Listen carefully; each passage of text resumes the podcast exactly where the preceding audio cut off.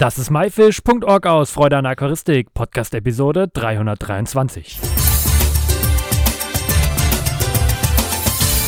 Hey zusammen, mein Name ist Lukas Müller und danke, dass du dir Zeit nimmst, mir und meinen Gästen zuzuhören. In der heutigen Episode geht es um die Aquarienpflege, welche Produkte zu empfehlen sind und worum es genau um Aquarienpflege überhaupt geht. Dafür habe ich den Geschäftsführer Thorsten und den Produktmanager Joachim von Oase am Telefon. Moin Thorsten, moin Joachim, wie geht's euch? Wie ist die Lage bei euch? Hi Lukas, uns geht's gut. Äh, ich schaue aus dem Fenster und die Sonne scheint, der Himmel ist blau. Äh, alles bestens. Auch von meiner Seite. Hallo. Sehr schön, das hört sich erstmal gut an. Sag mal, was machen eure Aquarien im Büro, zu Hause? Äh, ich gucke hier nach rechts auf mein Aquarium und das sieht gut aus. Äh, kann ich nicht anders sagen, zwischendurch sah es ein bisschen wild aus, weil die Pflanzen da drin gewachsen sind, die Teufel. Ähm, aber wir haben sie jetzt wieder auf das rechte Maß getrimmt und insofern fühlen die Fische sich da großartig. Und dann kann ich gleichzeitig noch mein neues äh, Biop Earth begrüßen, äh, das ich hier in meinem Büro habe. Das äh, ist einmal ausgetauscht worden, weil äh, wir das neu bepflanzt haben. Und die Frösche da drin, das, ich habe sechs Frösche da drin, äh, die finden sie großartig. die hüpfen da hin und her auf den Pflanzen und haben einen Riesenspaß total cool zuzuschauen. Also ich habe äh, eine Menge Bewegung hier in meinem Büro. Äh, was, was für Frösche? Unken oder? Nee, äh, keine Unken, das sind einmal Fallgiftfrösche und die anderen sind so Baumkletterfrösche. Also sind sechs Frösche drin, jeweils drei ne, von, äh, von, von beiden Sorten. Und super. Also heute, wie die sich hier zeigen, sonst verstecken die sich schon mal ganz gerne, aber die haben einen Riesenspaß. Äh, also Hammer. Es macht richtig, richtig Laune, dazu zu gucken. Und bei dir, Joachim? Ja, ich habe ja keins, äh, kein Aquarium im Büro. Wir haben ja im Testlabor genug Aquarien, mit denen ich mich täglich äh, beschäftigen darf. Aber zu Hause habe ich natürlich welche und äh, ich freue mich jeden Tag daran. Ist ein bisschen Aufwand, weil das natürlich unter der Richtung Aquascaping geht. Aber die sehen, momentan bin ich sehr zufrieden, muss ich sagen. Ja, auf jeden Fall. Das ist ja die Hauptsache am Ende. Heute wollen wir ja so ein bisschen über die Aquarienpflege sprechen. Ähm, und da frage ich euch direkt mal, direkt, was ist eurer Meinung danach überhaupt zu beachten und ähm, welche Pflege, ja, und wie würde man überhaupt die Pflege unterteilen? Ja, das ist natürlich eine ähm, auch weitläufige Frage, aber das kann man in grob in äh, tägliche Pflege, ich würde das mal in tägliche Pflege, in wöchentliche Pflege und vielleicht sogar in monatliche Pflege ein bisschen unterteilen. Also ähm, die tägliche Pflege, darunter würde ich halt mal als erstes natürlich das Fische füttern zählen. Das sollte natürlich täglich gemacht werden. Wenn man richtig gut ist und den Tieren Gefallen tut, dann steht es ja auch meistens bei den ähm, Futtersorten drauf, mehrmals täglich. Das hat schon seinen Grund in kleinen Portionen, dass ich also den Tieren nicht einmal das große Fressen vorwerfe und dann haben sie Ruhe in der Natur, picken die halt auch den ganzen Tag. Also wenn ich den Tieren einen Gefallen tun will, dann darf ich das schon aufteilen und äh, die äh, morgens und abends füttern ähm, und das dann in kleineren Portionen. Da hat das Tier auch ein bisschen was davon. Ähm, dann sollte ich natürlich die Fische begutachten. Das ist auch eine tägliche Pflege. Das mache ich aber eigentlich im Prinzip natürlich dadurch, dass ich sowieso schon in mein Aquarium reingucke und ein etwas geübterer Aquarianer, aber auch schon direkt nach den Anfängen sieht halt auch direkt, wie geht es denn meinen Fischen. Also man entwickelt da regelrecht ein Gefühl für, wie schwimmen die, wie schnell fressen die, sind die irgendwie apathisch, stehen die in der Ecke oder freuen die sich ihres Lebens. Ähm, das kann man relativ schnell sehen. Das macht man also im Prinzip auch täglich, mehr oder weniger beiläufig, genauso wie die Temperatur des Wassers. Einmal auf den äh, Thermometer geschaut, dann weiß man auch, da ist alles in Ordnung. Und beim Füttern gucke ich natürlich einmal auf den Filter, läuft das Wasser dann noch gut durch. Äh, also habe ich eine Strömung, ist die Filtration gegeben. Wenn ich das täglich mache, dann habe ich schon 90 Prozent abgedeckt und dann kann man vielleicht noch sagen, je nachdem, wie viel Pflanzen ich drin habe und wie ich die pflege, gebe ich natürlich meinen Tagesdünger hinzu, ähm, um den Pflanzen halt tägliche Nährstoffe, die sonst durch das Licht zerfallen, nochmal einmal dazu zu geben. Das würde ich so unter die tägliche Pflege machen. Alles in allem ein maximaler Aufwand, würde ich sagen, von fünf Minuten schnell gemacht. Das eine ergibt sich mit dem anderen und dann ist das gegeben. Wöchentlich würde ich dann eigentlich schon so ein bisschen unterteilen, dass ich natürlich meinen Wasserwechsel ähm, vollziehe. Also wir empfehlen das schon wöchentlich bei den meisten Aquarien zu machen. Ähm, Im Hinblick auf äh, den Wasserwechsel gucke ich dann natürlich vielleicht auch meine Wasserwerte einmal durch. Das heißt also, dann analysiere ich einmal, ist noch alles in Ordnung. Da kommen wir sicherlich gleich auch noch einmal äh, im tieferen Podcast drauf. Ich überprüfe einmal äh, die Technik und äh, schneide meine Pflanzen nach, ähm, um das Aquarium wieder auch optisch äh, auf Vordermann zu bringen. Entferne vielleicht gerade Pflanzenteile, die verrotten, damit das nicht äh, mein Wasser weiter belastet. Und auch da natürlich gebe ich eventuell dann nochmal einen Dünger hinzu. Ähm, und das würde ich dann so unter die wöchentliche Pflege äh, fallen lassen. Und ich hatte gerade monatliche Pflege angesprochen. Das liegt immer dann ein bisschen daran natürlich, wie sieht meine Technik aus? Äh, muss ich den Filter sauber machen, also reinigen oder nicht? Ähm, und das sind dann so Maßnahmen, die fallen dann, ja, die kann man nicht nach dem Kalender stellen. Aber das sind so, im, im, würde ich sagen, die, äh, ja, Hauptmaßnahmen, die ich im Prinzip äh, in der Aquaristik mache. Und das ist auch nicht so ein großer Aufwand, wie sich das eigentlich immer anhört. Das eine spielt wirklich mit dem anderen einher. Äh, man kann das sehr, sehr gut handeln. Nochmal zum Filter zurück. Ähm, wie ist eure Meinung äh, dazu oder vielleicht wisst ihr es auch genau? Wann sollte ich dann den Filter reinigen? Ja, also da äh, gibt es natürlich auch die unterschiedlichsten Meinungen. Wir persönlich äh, folgen natürlich dem Meinung, den Filter so lange wie möglich laufen zu lassen. Natürlich muss ich ihn irgendwann reinigen, bevor der Filter mir stehen bleibt. Das wäre natürlich dann äh, suboptimal. Aber umso länger der Filter steht, umso intensiver ähm, haben sich auch die Filterbakterien darin ausgebreitet und umso besser ähm, funktioniert der Filter auch. Es geht also nicht primär darum, einfach nur das Wasser mit einer Wahnsinnsgeschwindigkeit durch irgendwelche Filtermedien laufen zu lassen. Ähm, diese würden den Dreck dann, den Schmutz, der reinkommt, mechanisch festhalten, aber weiter passiert dann nichts, weil wenn ich keine biologische Masse angesiedelt habe, also keine Bakterien in dem Filter drin habe, dann habe ich meinen Kreislauf, den sogenannten Stickstoffkreislauf, auch nicht wirklich in Gang gebracht. Ich muss also den Filter wirklich laufen lassen, damit sich da drin Biologie entwickelt, also Leben entwickelt. Und das dauert eine gewisse Zeit und mit der kann ich auch lange, lange arbeiten. Und wenn wir jetzt gerade schon über den Filter sprechen, auch das vielleicht als kleiner Hinweis, viele gehen dann hin und machen den Filter komplett sauber, waschen den heiß aus, sind wirklich sehr, sehr reinlich.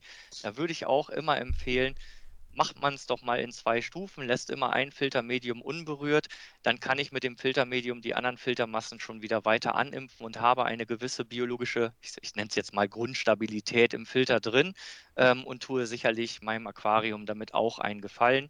Dazu kann ich dann natürlich noch äh, Bakterienmittel geben, um eine Animpfung weiter ähm, äh, zu verfolgen letztendlich und dann bin ich auch fein mit der ganzen Sache.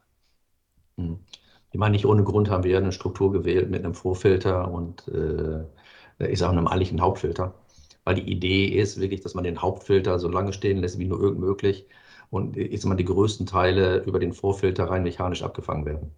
Und ich erlebe es immer wieder. Ich habe äh, am, am Montag noch einen Vortrag gehalten da ging es dann allerdings um den Teich und da hat mir auch der Besitzer ganz stolz erklärt, also wie gründlich er die Schwämme sauber gemacht hat in seinem, in seinem Biotech.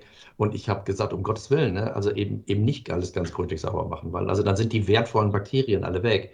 Und im Grunde will man die ja haben, ne, damit, äh, wie Joachim schon gesagt hat, der Stickhoff, äh, Stickstoffkreislauf eben richtig in Schwung bleibt. Und ich glaube, da muss man einfach noch ein bisschen Aufklärung betreiben. Also das äh, darf eben nicht so hygienisch ne, steril sein. Also das ist, ja, also da, da ist eine Menge Aufklärung, glaube ich, noch tatsächlich erforderlich. Okay, Bakterien finde ich jetzt ein gutes Stichwort. Ähm, wir haben ja ganz viele, wie ihr es eben ja schon erzählt habt, dass wir Bakterien drin haben in unserem Aquarium. Aber welche sind denn gut und gibt es auch gefährliche? Ja, also es gibt natürlich eine wirkliche Vielzahl an Aquarien, Bakterien, also Aquarienbakterien ist falsch, an, an Bakterien ähm, im Gänze. Man unterscheidet sie grob äh, in Filterbakterien, Klarwasserbakterien und mulmabbauende Bakterien, wobei die Übergänge auch mehr oder weniger fließend sind, weil Bakterien sehr anpassungsfreudig sind äh, und man die eine oder andere Art durchaus in anderen Medien anfinden kann. Ähm, das ist also ein sehr weites Feld. Wir brauchen diese Bakterien unbedingt. Also es gibt natürlich gute und schlechte zur Eingangsfrage hinweg, aber wir haben und arbeiten im Aquarium natürlich vornehmlich mit den Bakterien, die uns ähm, quasi auf äh, zu dem Stickstoffkreislauf führen, um das Wasser wirklich stabil zu halten. Das ist ähnlich wie beim Menschen. Ohne Bakterien würden wir einfach, denken wir an unseren Darm, würden wir einfach nicht existieren können. Und das ist im Aquarium im Prinzip dasselbe. Wir brauchen diese Bakterien. Die, äh, die sind sogenannte, also es sind sogenannte sessile Bakterien, das heißt, diese Bakterien sind im Filter und bleiben auch im Filter drin oder im Bodengrund. Sie sind standorttreu, das ist damit gemeint. Und jetzt gibt es aber auch eine andere Art von Bakterien, ähm, nämlich krankmachende Bakterien im Prinzip. Auch das kennen wir bei uns Menschen, Entzündung oder ähnliches. Und das kann einem Fisch durchaus gefährlich werden. Und ähm, dagegen muss man dann natürlich ankämpfen, wenn man eine sogenannte bakterielle Infektion auf dem Fisch hat. Das heißt also, natürlich haben wir beides da. Das eine gilt es zu stärken, das andere gilt es zu schwächen. Deswegen haben wir ja auch unsere UV-Klärer im Programm. Ähm, die schaltet man einfach nach dem Filterprozess ähm, quasi dahinter und die entkeimen das Wasser. Das heißt, das Wasser wird an einer sogenannten UV-Lampe vorbeigeführt und dadurch werden die Bakterien, die im Wasser schwimmen, dezimiert. Wir wollen das Wasser nicht steril machen, denn auch Fische benötigen kein steriles Wasser, aber sie werden halt entkeimt, davon spricht man im Prinzip. Dadurch ist die Keimdichte runtergenommen im Wasser und die Tiere sind auch von bakteriellen Infektionen ähm, deutlich besser geschützt. Das ist also der Hintergrund. Wir, das muss man halt klar differenzieren, dass wir also Bakterien haben, die wir haben wollen, die auch äh, in einer sogenannten Belebtschlammflocke wirklich standorttreu im Filter im Bodengrund sind. Man muss keine Angst haben, dass man die mit der UV-Lampe quasi trifft, weil die kommen einfach nicht fließend an, an dieser Lampe vorbei. Und dass wir halt Bakterien im Wasser haben und darunter äh, fallen dann halt auch schon mal unter Umständen äh, schädliche oder krankmachende Bakterien. Okay, und den Wasserwechsel, wo, wozu ist der am Ende da? Also generell muss man ja immer sehen, dass ein Aquarium ein geschlossenes System, das ist äh, komplett anders natürlich als äh, die Natur. In der Natur habe ich meistens eine Wasserquelle, habe einen großen Fluss, ich habe eine ganz andere Wassermenge und ich habe natürlich ein ganz anderes Verhältnis von Fischen zu Wasser. Das ist im Aquarium natürlich etwas völlig anderes. Ich habe nicht den Regenschauer, ich habe keine Quelle, sondern ich habe einmal das Aquarium befüllt und da schwimmen jetzt meine Fische drin. Und ähm, da sind, äh, was weiß ich, noch jede Menge Bakterien, also da ist jede Menge Leben drin. Und da drin passiert natürlich einiges und irgendwann sammeln sich bestimmte ähm, Stoffe wie Phosphate, Nitrate und so weiter an, einfach weil sie vielleicht nicht immer in Gänze abgebaut werden. Und dann kommt eben äh, der Wasserwechsel ins Spiel, einfach um wieder das Wasser ja neu, ich, ich, will mal sagen, resetten ist ein bisschen falsch gesagt, aber um wieder äh, neues Leben ins Aquarium reinzubringen, also um dieses geschlossene System zu öffnen. Okay, du hast jetzt gerade eben die Wasserwerte angesprochen. Das ist ja erstmal ein oberer Begriff. Welche Werte gibt es in so einem Aquarium? Welche sind wichtig? Ähm, wie analysiere ich diese? Ja, also ähm, wir bleiben jetzt mal beim Süßwasser, denn im Meerwasserbereich geht das noch etwas tiefer rein.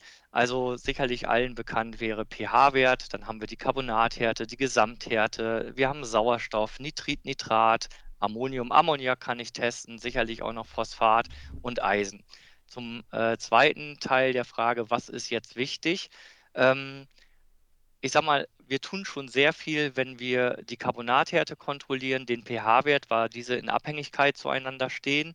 Äh, wenn wir gucken, ob Nitrat oder Nitrit im Wasser ist, weil dadurch können wir bestimmen, ob unser Stickstoffkreislauf auch wirklich funktioniert. Also Nitrit zum Beispiel wäre hochgiftig, dann habe ich äh, eine wirkliche Gefahr für meine äh, Aquarienfische drin. Ähm, und das kann ich relativ einfach äh, testen. Also ähm, auch da muss ich eine Lanze brechen für, wir haben sie auch im Programm, für die sogenannten Quick-Tests, also die Teststäbchen. Ähm, denn die sind sehr, sehr einfach für jeden zu handhaben. Ich kann einfach das Stäbchen ins Wasser packen und eine Minute später kann ich mein Ergebnis ablesen. Und wenn ich ein Problem habe, dann sehe ich auch schon anhand des äh, Stäbchens quasi, dass ich ein Problem habe und kann tiefergreifend analysieren. Also differenzieren würde ich, die Stäbchen geben mir schon mal eine grobe, ähm, ja, eine grobe Richtung, habe ich ein Problem oder nicht. Die Flüssigtests sind natürlich nochmal ein Stück weit genauer. Und nach den Flüssigtests kommen dann noch die Elektronen, die natürlich äh, noch wieder genauer sind. Und äh, damit kann ich dann auch testen. Aber jede Woche elektronisch meine Wasserwerte zu testen oder das Wasser irgendwo abzugeben, und das macht einfach keiner. Das ist nicht, das ist einfach praxisfern. Ähm, und daher würde ich hier bei dem kleinsten beginnen, denn das ist schon mehr, als die meisten Leute machen. Und das ist wirklich sehr, sehr einfach. Es kostet nicht viel. Ähm, da sind 50 Streifen drin, die kosten unter 30 Euro und äh, damit komme ich dann, wenn ich das wöchentlich einmal mache, wirklich kann sich ja ausrechnen, sehr, sehr lange hin. Man muss diese Streifen gut behandeln. Vielleicht da auch nochmal ein Tipp für alle, die Wasser testen. Wenn Sie so eine Dose haben, öffnen Sie sie schnell und machen Sie sie auch schnell wieder zu. Wir haben eine gewisse Luftfeuchtigkeit und die Stäbchen reagieren natürlich darauf, sonst lässt man sie in eine Dose altern. Und auch bei allen äh, Leuten da draußen, die flüssig testen, halten Sie diese Flüssigtests am liebsten unter 30 Grad, ähm, denn dann fangen die wirklich an zu äh, zerfallen und sind dann irgendwann ungenau. Deswegen haben wir bei uns in unseren Testkoffern auch das klingt jetzt ein bisschen blöd, ein Test, der testet, ob der Test noch funktioniert. Ich hoffe, Sie können mir jetzt folgen. Das heißt also, wir haben eine Möglichkeit geschaffen, zu kontrollieren, ob unsere Tests noch in Ordnung sind äh, und damit dem Kunden eine wirkliche Sicherheit an die Hand geben, ähm, dass er auch weiß, dass das, was er analysiert, auch noch richtig und Hand und Fuß hat. Okay, Thorsten, äh, in deinem Aquarium im Büro, äh, testest du auch da jede Woche oder bist du schon so weit, dass du auch sofort erkennen kannst, dass irgendwas nicht stimmt? Also A, äh, wenn ich hier bin, sehe ich natürlich, wie die Fische sich benehmen. Also da bin ich bei dem, was Joachim sagt. Es ist aber so, dass wir hier zwei Damen am Standort haben, die sich um alles das kümmern, was bei uns mit Tieren zu tun hat. Das heißt, die betreuen die ganzen Testbereiche, die kümmern sich auch um mein Aquarium. Also was ich selber mache, ist Füttern und so, aber alle anderen Sachen machen die, auch Wasserwechsel und so. Also die kontrollieren diese ganzen Geschichten. Wir haben ja auch 35 Testteiche hier äh, am Headquarter mit äh, über, äh, ich, ich glaube, 800, 900 Koi sind da drin. Äh, die müssen alle gewartet werden. Wir haben, ne, also die haben ja, sich zertifizieren lassen und so weiter. Also wir nehmen das wirklich sehr genau. Und die kümmern sich darum. Und die machen auch diese Tests.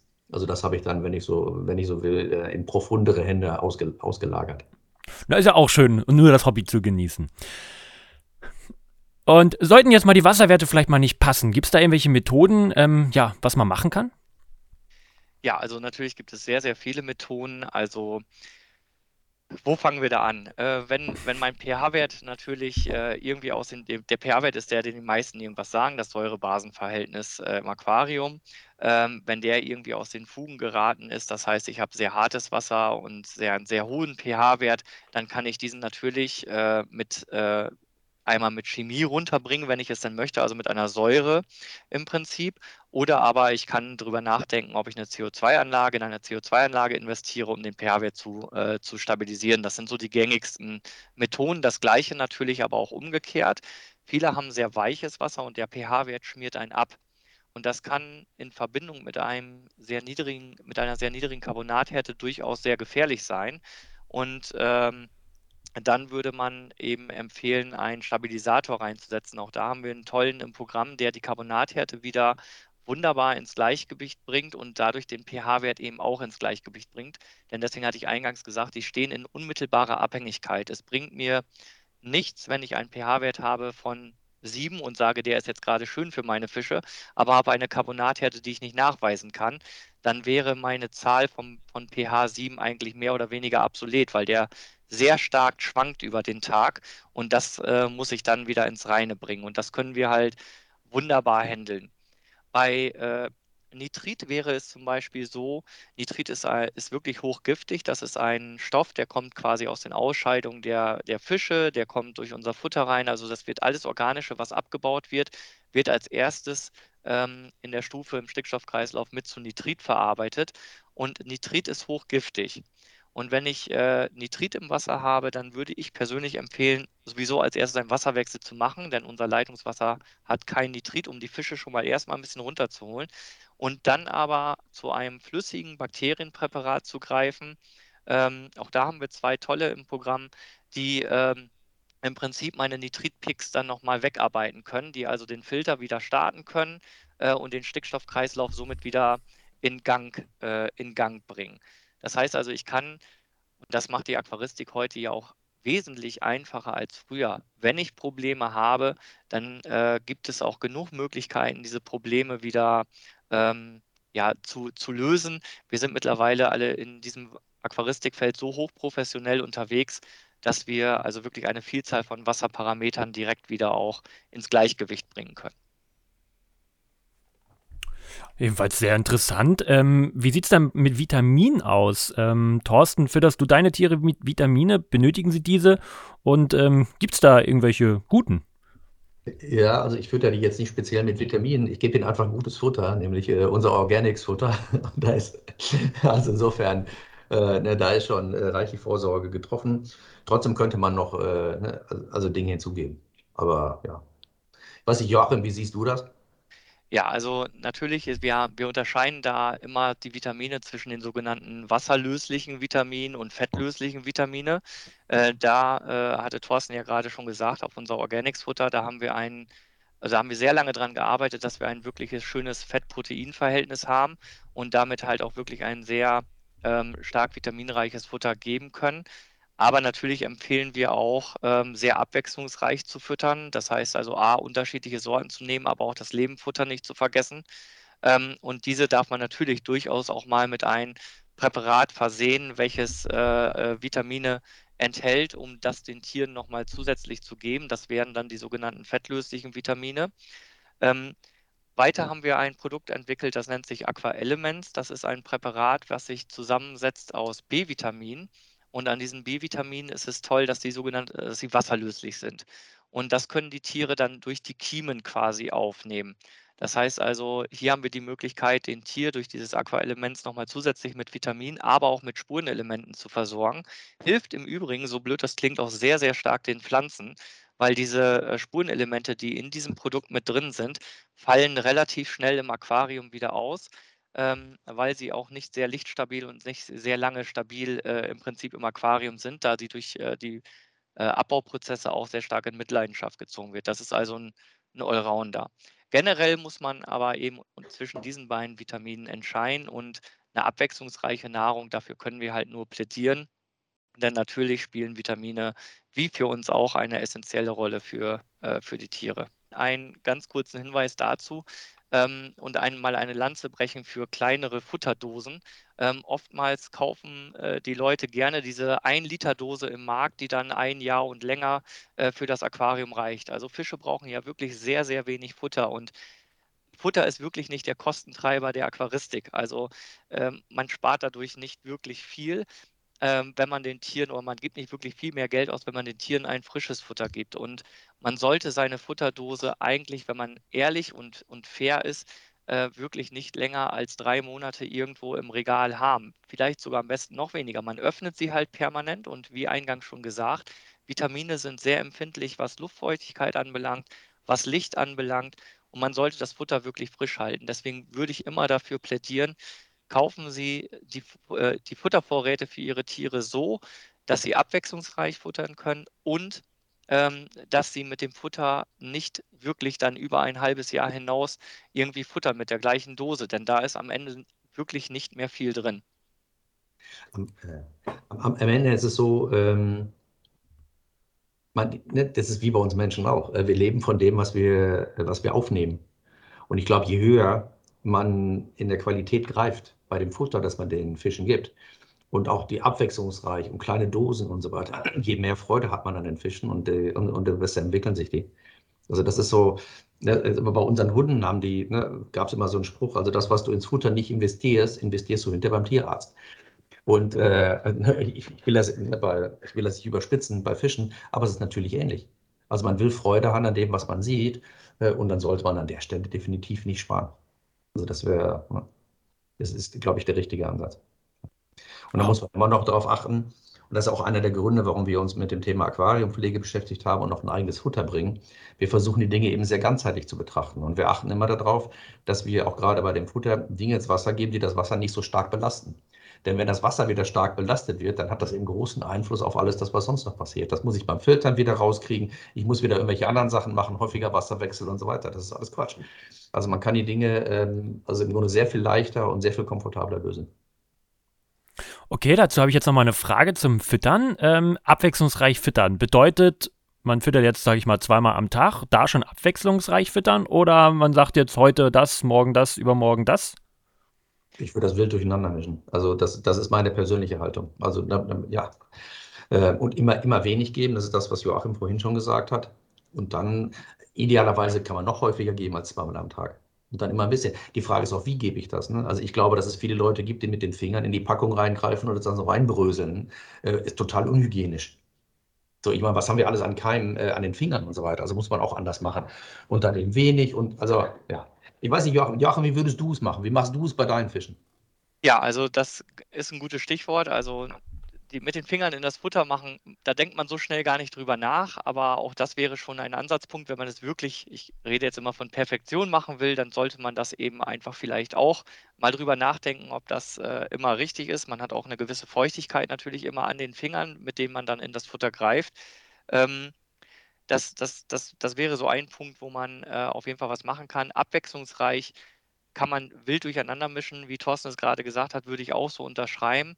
Ähm, wir haben auch ganz oft natürlich in den Gesellschaftsaquarien so eine Vielzahl an Tieren drin. Die einen sind nur Grünfutterfresser oder hauptsächlich Grünfutterfresser, die anderen ernähren sich mehr von, äh, von fleischlichen Substanzen und äh, alles das sollte man beachten. Und mit einer abwechslungsreichen Nahrung kommt man also da schon deutlich mehr entgegen, wenn man also sagt, ich habe zum Beispiel ein Grünfutter, weil ich Tiere drin habe, die äh, mehr Grünfutter auf, aufnehmen in der Natur und habe ein Hauptfutter. Alles das kann ich halt machen, um den Tieren äh, dort etwas mehr äh, entgegenzubringen. Mhm. Das äh, würde ich unterschreiben. Und wir haben wir haben gerade vielleicht noch eine kleine Anmerkung dazu. Wir haben mit der Tierärztlichen Hochschule Hannover, da hatte ich ein Gutachten in Auftrag gegeben. Das war relativ spannend, äh, das Ergebnis zu lesen. Das hat mich also auch persönlich selbst überrascht, muss ich ganz ehrlich sagen. Nämlich ging es, es ging genau um diese Aussage äh, der Fütterungsempfehlung auf den Dosen ähm, der Industrie. Und dabei ist eigentlich herausgekommen, dass das mehrmalige Füttern ein Muss ist für die Tiere, denn die haben die Stressgehalte der Tiere gemessen, also wie wirkt sich das auf ein Tier aus, als Stress gemessen, wenn ich nur einmal am Tag fütter oder eben alle zwei Tage oder wenn ich äh, mehrmals täglich fütter. Und das Ergebnis war gänzlich, also 100% klar, dass ich den, den Stress bei den meisten Tieren minimiere, wenn ich mehrmals täglich fütter. Ausnahme bestätigen die Regel. Das hat uns auch überrascht. Es gibt also auch da wieder Fische, die wollen nur einmal am Tag was haben, aber die allermeisten, und ich rede hier von 98 plus, ähm, sind deutlich konditionierter, äh, wenn ich mehrmals täglich fütter. Mhm. Und dann, ich würde, wie gesagt, abwechslungsreich füttern, damit die sich auch nicht an eins so fürchterlich gewöhnen. Und äh, also ich in meinem Aquarium mache das zum Beispiel so, ich habe äh, also ganz, ganz dünnes äh, Puder, das ich sozusagen streue, was eben oben auf der Wasseroberfläche schwimmt. Aber ich habe auch etwas größeres Futter und ich habe Neons im Augenblick in meinem Aquarium.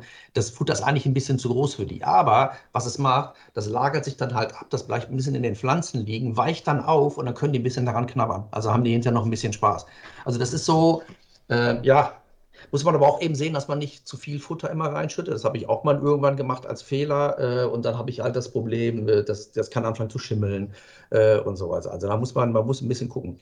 Also das ist schon, das ist echt ein wichtiges Thema. Also das wird immer, ich habe oft das Gefühl, das wird so ein bisschen lieblos betrachtet, also eher so funktional. Okay, die müssen irgendwie auch was zu essen haben. Nee, also damit steuere ich die Qualität meines Aquariums. Weil das schütte ich jeden Tag da rein. Und wenn ich da einen Fehler mache und das nicht richtig mache oder so, dann zahle ich dafür einen gewissen Preis. Das muss man sich einfach mal klar machen. Also das ist so, als würde man sein Auto mit falschem Sprit betanken. Da zahle ich auch einen Preis für. Und das ist so für mich irgendwie vergleichbar. Ja, also das, das, das, und wie gesagt, ganz ehrlich, und ob ich jetzt für eine Packung Fischfutter 5 Euro oder 10 Euro bezahle, who cares? Also da lebe ich drei Monate von, das kann ich quasi in Pfennig pro Tag oder in Cent pro Tag kaum umrechnen. Das ist wirklich absurd. Also da sieht man die Leute da vorm Regal stehen und sich quasi eine Viertelstunde Gedanken machen, ob sie jetzt das für 5 oder für 10 Euro nehmen. Warum? Also ganz ehrlich, also egal. Ähm, ja, also einfach mal machen, etwas hochwertiger kaufen und mal gucken, was es mit den Fischen macht.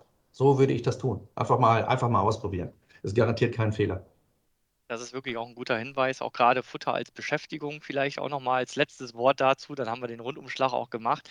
Also die Tiere schwimmen den ganzen Tag auf einen kleinen Lebensraum rum und die wollen beschäftigt werden. Mhm. Und äh, ein Futter dient auch hier als Mittel der Wahl. Das heißt, mit dem Futter kann ich meine Tiere durchaus eine gewisse Beschäftigung machen, denn das machen die in der Natur auch. Die sind den ganzen Tag, wenn sie sich nicht paaren, aber sie sind den ganzen Tag eigentlich auf, äh, auf Futtersuche und äh, picken hier und picken da und das sind die auch gewöhnt und das, äh, das brauchen die auch und damit kann ich das Ganze auch steuern. Man sollte natürlich zusehen, dass das Futter, wenn es denn dann aufweicht zwischen den Pflanzen liegt, dass es dann nicht jetzt den halben Tag liegt. Es muss schon ja, ja. auch wirklich aufgezehrt und gegessen ja. Genau. werden. Denn sonst ist das kontraproduktiv. Aber es ist schon, wenn ich denen eine Tablette gebe und die da ein paar Minuten dran rumpicken können, ist das schon eine Art von Beschäftigung. Und vielleicht nimmt der eine den, den das Granulat mal im Mund und der andere jagt es ihn ab und so. Alles das sind natürliche Prozesse und äh, ist im Prinzip ein natürliches Verhalten. Und ist auch spannend anzusehen, ne? Ja, Und und, es ist sorgt, spannend zu beobachten, ja. und es sorgt auch für Bewegung im Aquarium. Das muss man auch mal überlegen. Das heißt, und wenn ich die aktiv halte, dann wird halt ne, alles Mögliche aufgewirbelt, kann in den Filter kommen und so weiter. Das ist ein, ein essentieller Bestandteil ja, einer natürlichen Aquarienpflege. So würde ich das mal kennzeichnen. Sehr gut. Da haben wir, glaube ich, alles zum Thema Futter mal kurz, äh, ja, in der Schnelle, sage ich mal, sogar ähm, abgesegnet. Aber ein Aquarium sieht ja auch so richtig gut aus, wenn es keine Algen hat.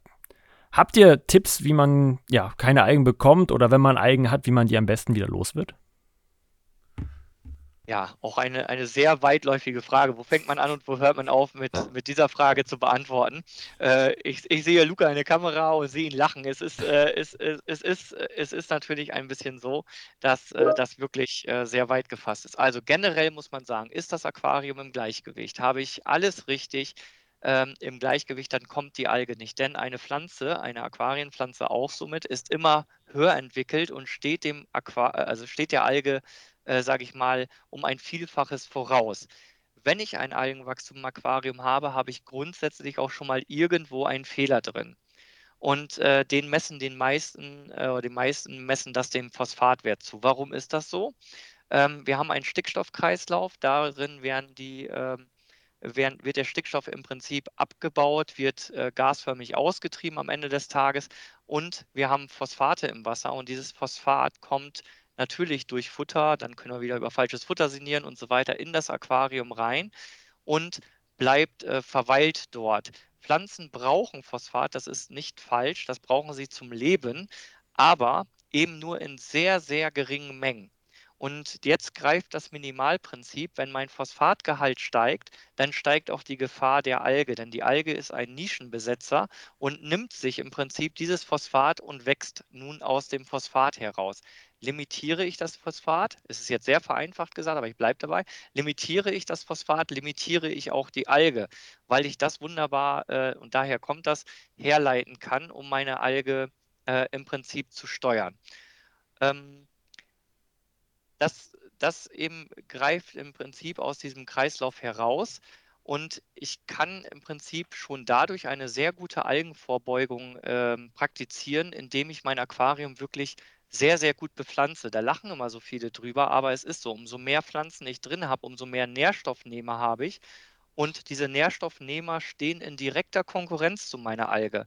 Das heißt, dieser Nischenbesetzer Alge kann gar nicht erst entstehen, weil ich genug Pflanzen habe, die meine Nährstoffe abbauen. Und deswegen plädieren wir halt halt wirklich auch für ein gesundes Aquarium mit vielen nicht Kunststoffpflanzen, sondern mit vielen lebenden Pflanzen, die eine wirklich wichtige Aufgabe, gerade gegen Prävention gegen Algen, äh, auch wirklich übernehmen.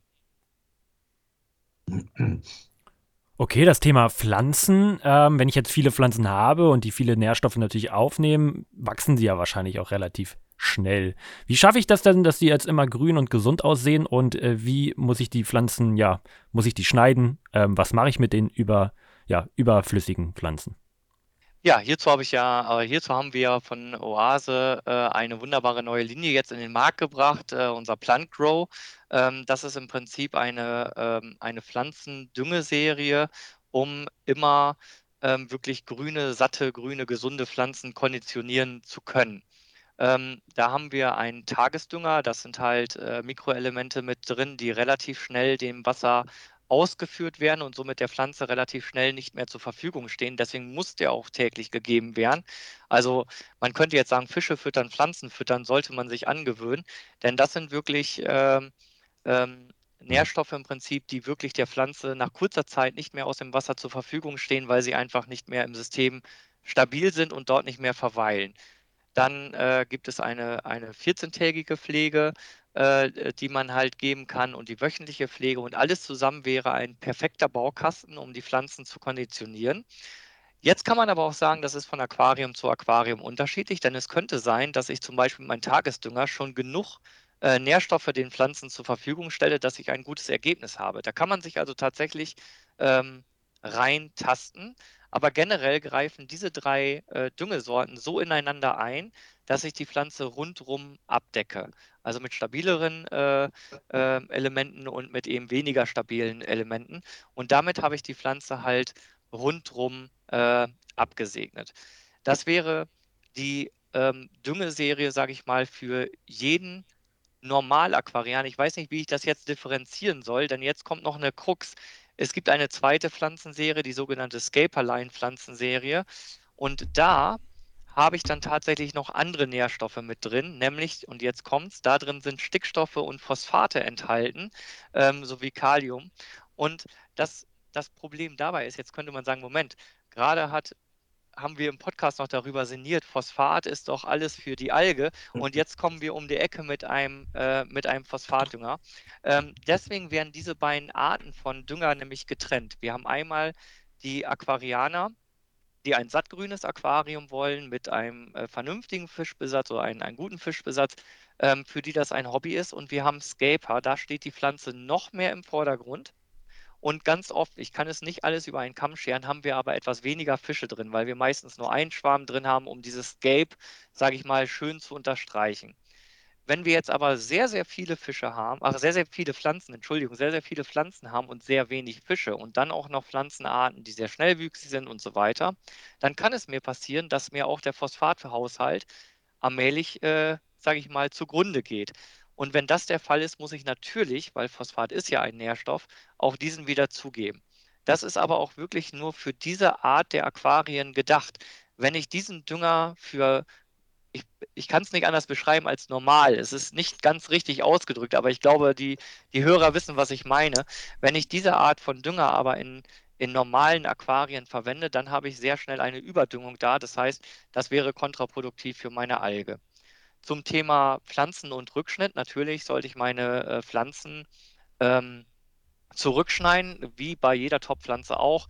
Kräftige ich damit die Pflanze, sie können Seitentriebe bilden, sie sind stärker ausgebildet, sie sehen auch eigentlich äh, schöner und satter aus, wenn ich, äh, wenn ich diese Pflege betreibe. Und auch da, eingangs glaube ich schon erwähnt, wenn ich natürlich äh, verrottende Pflanzenteile irgendwo habe, irgendwas abstirbt, dann sollte ich abstirbt, dann sollte ich diese natürlich entfernen und gegebenenfalls ersetzen. Ja, ich glaube, damit haben wir die rundum Aquarienpflege auf jeden Fall angesprochen. Als nächsten Termin steht ja endlich mal wieder eine Messe an, nämlich die große Interzoo. Seid ihr da auch und wenn ja, wo seid ihr zu finden? Ja, wir gehen hin und wir freuen uns sehr, äh, dass wir da hingehen können. Und wir werden einen großen Stand haben, 300 Quadratmeter ungefähr. Und wir sind in Halle 4. Ähm, wichtig zu wissen ist allerdings, es ist eine Messe nur für Fachbesucher. Das heißt, wir erwarten Händler aus der ganzen Welt, äh, die da hinkommen, sich das alle angucken können. Ist leider nicht für die normale Öffentlichkeit zugänglich. Was eigentlich ein bisschen schade ist, weil es eine gute Gelegenheit wäre, äh, ich sage mal, das Hobby auch noch ein bisschen bekannter zu machen. Aber trotzdem, wir freuen uns sehr. Und äh, wir merken auch, es gibt großes Interesse seitens der Händler, auch mal wieder eine Messe zu besuchen, mal wieder was zu sehen, anzufassen und so. Äh, wir haben letztes Jahr an digitalen Messen äh, teilgenommen und das ist bei weitem nicht äh, das, was wir, ich sag mal, so fühlen können, auch in der Interaktion mit anderen Menschen. Also wir freuen uns riesig darauf. Kann ich nicht anders sagen. Ja, aber keine Angst für euch Zuhörer zu Hause. MyFish ist auf jeden Fall auch vor Ort, macht da viele Interviews, auch Live-Interviews mit Oliver Knott. Aber auch äh, ich mit der Kamera Garnen TV werde euch auf jeden Fall von der Messe berichten und werde auf jeden Fall bei euch natürlich, bei Oase natürlich auch vorbeischauen. Thorsten und Joachim, habt ihr noch irgendwas, was ihr euren Zuhörern gerne auf den Weg geben möchtet? Ja, also nochmal ein bisschen zurück auf das, was ich gerade gesagt habe. Äh, bei den richtigen Dingen das richtige Geld ausgeben. Und nicht meinen, äh, ich habe jetzt ein tolles Aquarium gekauft und jetzt spare ich aber an dem, was ich äh, täglich da investieren muss. Das ist eben komplett falsch. So, also da, ich glaube, einfach mal ausprobieren, äh, wie das wirkt, was das für einen Unterschied macht. Ich denke, äh, die Zuhörer werden den Unterschied dann auch tatsächlich feststellen. Dem kann ich mich natürlich nur anschließen und äh, natürlich wünsche ich allen Hörern eine wirklich tolle Sommerzeit. Vielen Dank für eure Zeit. Ich freue mich, euch äh, in zwei Wochen auf der Interzoo zu sehen und ja, vielen Dank. Ja, danke Lukas. Schönen Tag noch. Alles Gute. Ne? Bis bald. Vielen Dank, Lukas.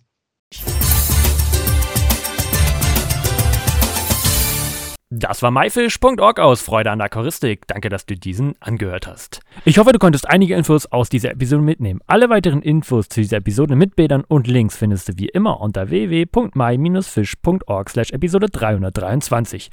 Wir hören uns nächsten Samstag wieder. Danke und tschüss, euer Lukas.